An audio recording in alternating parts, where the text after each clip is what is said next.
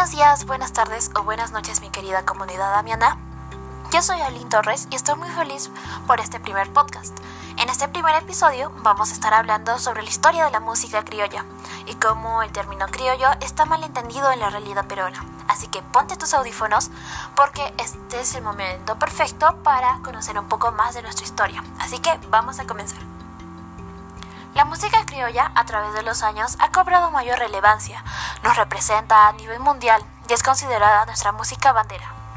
Esta fecha se concentra en las celebraciones principalmente a lo largo de la costa peruana y en especial en la capital, donde recordamos temas que se han convertido en un clásico, con las voces de Carmencita Lara, Chabuca Granda, Oscar, Oscar Avilés, Arturo Sambo Cabero, Eva entre otros. Muchos no sabrán, pero esta fecha fue establecida en 1944, durante el gobierno de Manuel Prado, con el objetivo de rendirle homenaje a los principales músicos e intérpretes de este género musical tan importante para nuestro país. Hablemos un poco más sobre el origen de este género. A inicios del siglo XX, los músicos e intérpretes limeños comenzaron a fusionar elementos musicales como el vals vienés, la jota española, las melodías prehispánicas peruanas y los ritmos afroamericanos. Por tal motivo, la música criolla es definida como música mestiza. De esta manera nació un nuevo género musical, con canciones que solían interpretarse en festivales populares, para luego expandirse a lo largo del territorio peruano. Entre las canciones símbolo de nuestra música criolla se encuentra El Plebeyo, compuesta por Felipe Plingo Alba. Es una canción que narra un profundo drama social que se vivía en la sociedad limeña de los años 30. Y aquí un pequeño fragmento de esta increíble canción. La luz artificial con débil proyección propicia la penumbra que esconde en su sombra venganza Increíble, ¿no? Otro tema muy conocido y con el cual nos identificamos muchos peruanos es la flor de la canela, considerando considerada un himno para el Perú.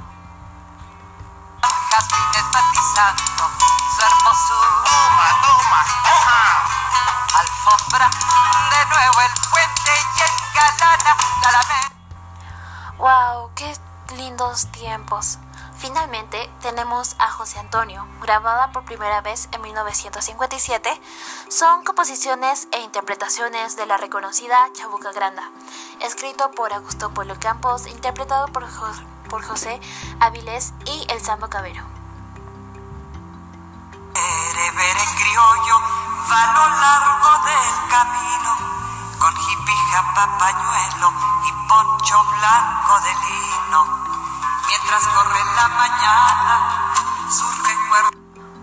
Y estas no son las únicas canciones criollas que existen en el Perú, sino hay un montón más para conocer y para escuchar, para identificarse.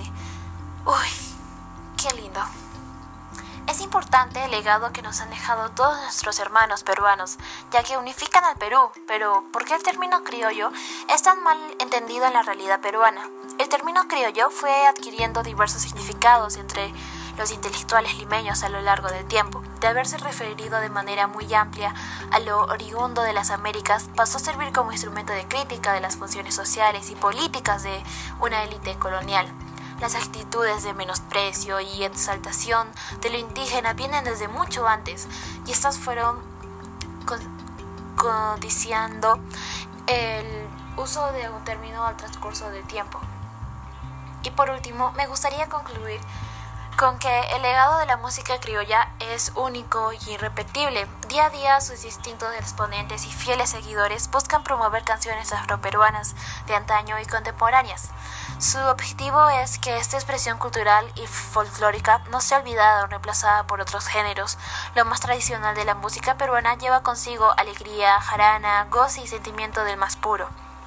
Es importante no perder nunca esta tradición que nuestros ancestros nos heredaron e impulsemos con el orgullo de, esta, de estas hermosas melodías.